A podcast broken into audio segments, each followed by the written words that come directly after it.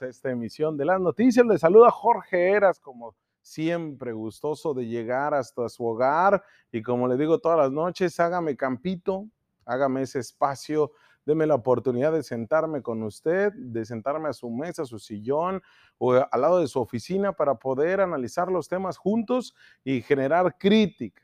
Crítica de la mejor manera, que es con este eh, trabajo periodístico que hacemos desde tempranito, todo el equipo de las noticias con Jorge Eras. Así que, pues hay temas importantes que están pues en su análisis, que están en la agenda pública, en la agenda política, pero que requieren de llevarlos a una profundidad y para eso hacemos este editorial.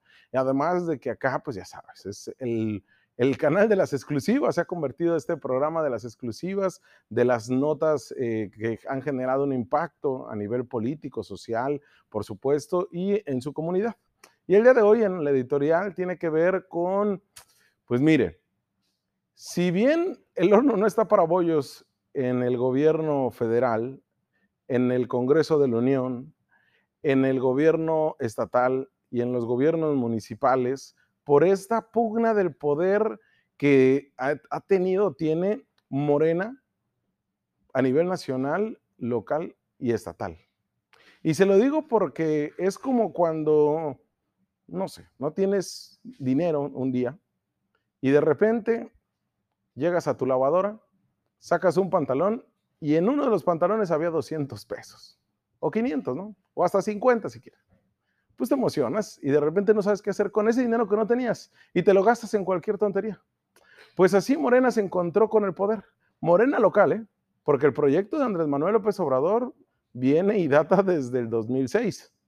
Esa eh, cuarta transformación que ha venido trabajando, ellos sí la han trabajado.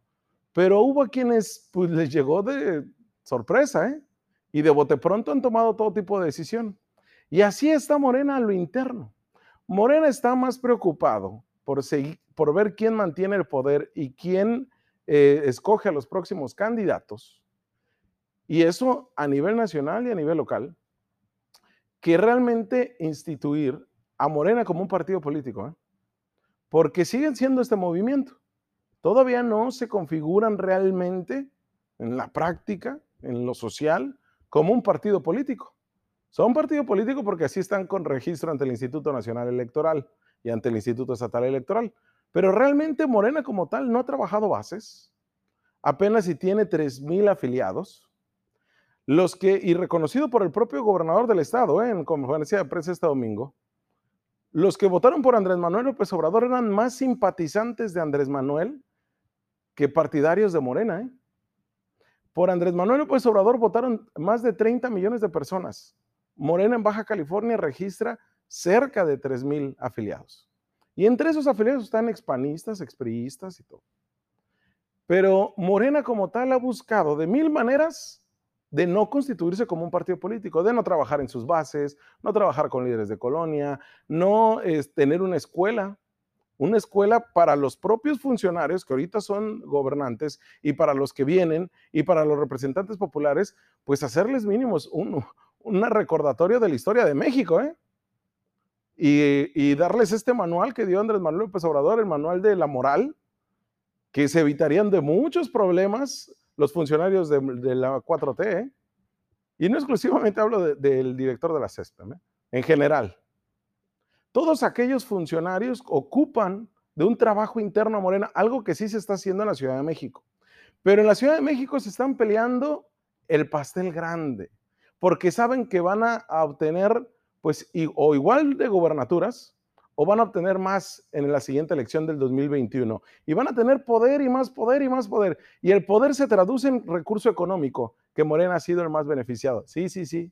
Morena, eh, los eh, funcionarios, los representantes populares de Morena donan el 50% de su sueldo a las mismas actividades de Morena, que son las universidades, y a otro tipo de acciones. Pero Morena como tal se ha metido en tremenda bronquita a nivel nacional porque todos quieren ser dirigentes. Pero el tiro está entre Jacob Polensky y entre eh, Mario Delgado, entre este Gibran, ¿no? un joven que para mi punto de vista es de los que maneja muy bien este tema político y discursivo, hasta Antolini la quiere. ¿Y sabe por qué? Porque como no se pudieron poner de acuerdo, Lo que pasó ahí fue que Ramírez Cuellar en ese jaloneo que está haciendo Morena a nivel nacional, terminó por enredar más toda esta situación y determinar que será el Instituto Nacional Electoral quien realice una encuesta. Imagínense, el INE no está para encuestas de los partidos políticos, está para organizar elecciones de a de veras. Pues bueno, ahora estará haciendo una encuesta y vía esa encuesta es como al final van a definir quién dirige Morena. Hasta entonces todo se puede mover en Baja California, pero ya empezaron los movimientos encabezados, ¿sabe por quién? Por un consejero electoral de Morena que es de altura y tiene un peso enorme, no solamente por su relación directa con el presidente Andrés Manuel López Obrador, sino que es el único consejero de Morena que es el gobernador del estado. Imagínense, es el que le da chamba a todos. Y así fue como en una información que obtuvimos de manera en exclusiva, la recopilación de firmas de una parte de consejeros de Morena, entre ellos el gobernador, se concretó la mañana de este domingo con un último acuerdo coordinado por el propio mandatario estatal Jaime Bonilla Valdés. ¿Para qué? Para destituir al presidente del comité directivo estatal de esta fuerza política, Ismael Burgueño. Para concretar el cambio de dirigencia estatal y nombrar a los cargos vacantes del comité ejecutivo estatal, los 43 consejeros, entre ellos el titular del Poder Ejecutivo en Baja California, firmaron un documento en el que convocaron a una asamblea en calidad de extraordinaria y urgente la cual se llevará a cabo el 13 de septiembre a las 2 de la tarde. ¿Sabe dónde? Nada más y nada menos que en las instalaciones del Sindicato de Burócratas de Mexicali. A lo viejo PRI, al PRI más rancio que utilizaba sus sindicatos para esas reuniones, pues ahora no es la CROM, ahora no es el CTM, ¿no? Donde se daban estos salvazos del priismo, este, de las malas prácticas, ahora es el Sindicato de Burócratas de Mexicali. ¿Cómo ve eso? Y todavía el dirigente del Sindicato de Burócratas Manuel Guerrero Luna lo anuncia en su Facebook y prácticamente dice, allá vamos por ti Ismael Burgueño y va a ser nuestro la dirigencia estatal de Morena. En su argumentación, los consejeros estatales, entre los que se encuentran la coordinadora de la bancada de Morena en el Congreso, Montserrat Caballero, y el coordinador de regidores de Mexicali, José Ramón López, indicaron que esta asamblea está motivada por la impugnación presentada el pasado 17 de agosto por el también firmante Omar Castro Ponce, hermano de eh, el subdirector de obras del Ayuntamiento de Mexicali y quien, aseguran los propios consejeros, tendría que ser el que encamile o se, o se perfile para ser el nuevo dirigente. Y es el chisme que traen todos, ¿eh? Todos los morenos. Pero ya veremos al tiempo. Esto está en contra del acuerdo emitido por el Comité Ejecutivo Nacional que preside, ya le decía, Alfonso Ramírez Cuellar, en el que se designó a Ismael Burgueño como nuevo delegado con funciones del presidente, presidente perdón, del Comité Ejecutivo Estatal. Esta impugnación continúa pendiente de resolución en la Sala Superior del Tribunal Electoral del Poder Judicial de la Federación. Es el juicio este, de defensa de eh, temas políticos, de derechos políticos, perdón, el 12 diagonal 2020. El recurrente eh, consideró como violatorio de los estatutos de Morena y leyes electorales que la reunión para elegir a Burgueño, el actual dirigente estatal de Morena, no alcanzó el quórum requerido, que los consejeros nacionales no se identificaron, que la sesión se hizo vía la plataforma digital Zoom y que las propuestas no se sometieron a consulta de las bases. Pero también se definió que este recurso, que a mí se me hace, lo leí y se me hace muy endeble, por no decir chafa, pero muy endeble, este, que también hasta llegaron cuatro horas tarde, ¿no? Se, habían convocado una sesión a tal hora y le hicieron cuatro horas tarde. Pero acá viene lo sabroso, y esto es lo que a usted le va a dar entendimiento de muchas de las acciones que se han estado tomando actualmente, o al menos este fin de semana, por parte del gobernador del estado. ¿Cómo fue el convencimiento para que los consejeros estatales firmaran? De acuerdo a testimonios de los propios consejeros estatales de Morena que se opusieron a firmar este acuerdo, para una asamblea extraordinaria, hasta fotos me mostraron. Fueron dos funcionarios estatales los que presionaron para que se lograran las firmas. ¿Quién se preguntará usted? ¿Quiénes son los dispuestos a hacer el trabajo sucio de Morena? ¿Quiénes son los dispuestos a hacer las malas prácticas de Morena? ¿Quiénes son los que enturbian todo este tipo de acciones convenciendo a los consejeros? Y no es política, y tampoco, para, porque mire, de repente estos funcionarios ¿no? Se sienten Frank Underwood, ¿no? en esta serie Netflix, que yo sé que usted ya la vio, pero así se sienten, pero no lo son. ¿De quién estoy hablando? El exdirigente municipal del PRD y ahora director de participación social de la Secretaría de Educación, Julio Rodríguez Villarreal, señalado directamente por los consejeros electorales que no firmaron como uno de los operadores. Esta persona, este funcionario estatal, fue sancionado por organismos electorales por violencia política de género en contra de una eh, ex candidata a la alcaldía de Mexicali en el pasado proceso electoral. ¿Quién es el otro operador? Armando Samaniego director de la Comisión Estatal de Servicios Públicos de Mexicali. Ellos dos son los dos operadores. Así lo señalan, así lo infieren los propios consejeros estatales que no firmaron. Aunque los consejeros estatales hablan de dinero para convencer, desde 3 mil a 40 mil pesos, y promesa de futuros cargos que si firmaban se los iban a dar, pues no hay evidencia de ello.